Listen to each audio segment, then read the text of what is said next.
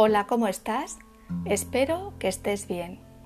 Hay una frase de un libro que leí hace mucho tiempo, es un ensayo sobre cuentos y mitos populares acerca de la mujer salvaje de Clarisa Pincola, que es una psicoanalista. Se titula Mujeres que corren con los lobos y a modo de curiosidad tardó más de dos décadas en escribirlo. La frase dice así, la mejor tierra para sembrar y hacer crecer algo nuevo otra vez está en el fondo.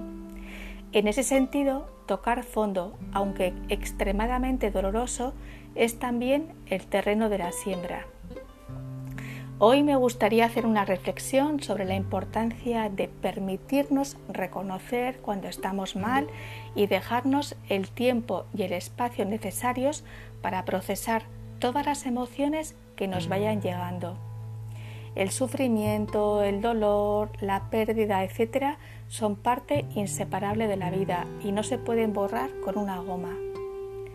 Se producen a veces acontecimientos que están totalmente fuera de nuestro control y que nos conducen a estados no deseados. La reconstrucción interna pasa, entre otras fases, por poder identificar qué es lo que te está sacudiendo dentro poder reponer un nombre, buscar la palabra y en qué parte de tu cuerpo te está doliendo esa palabra y qué es lo que te está despertando. De esta forma se podrán sanar las emociones mucho mejor. Me gustaría terminar con otra frase que he recogido del mismo libro y es que si vivimos como respiramos, tomando y soltando, no podremos equivocarnos. Hasta aquí la reflexión de hoy. Te ha acompañado un día más Marta Llora. Muchas gracias como siempre por tu tiempo y tu atención. Te deseo un feliz camino de vida. Cuídate mucho y seguimos en contacto.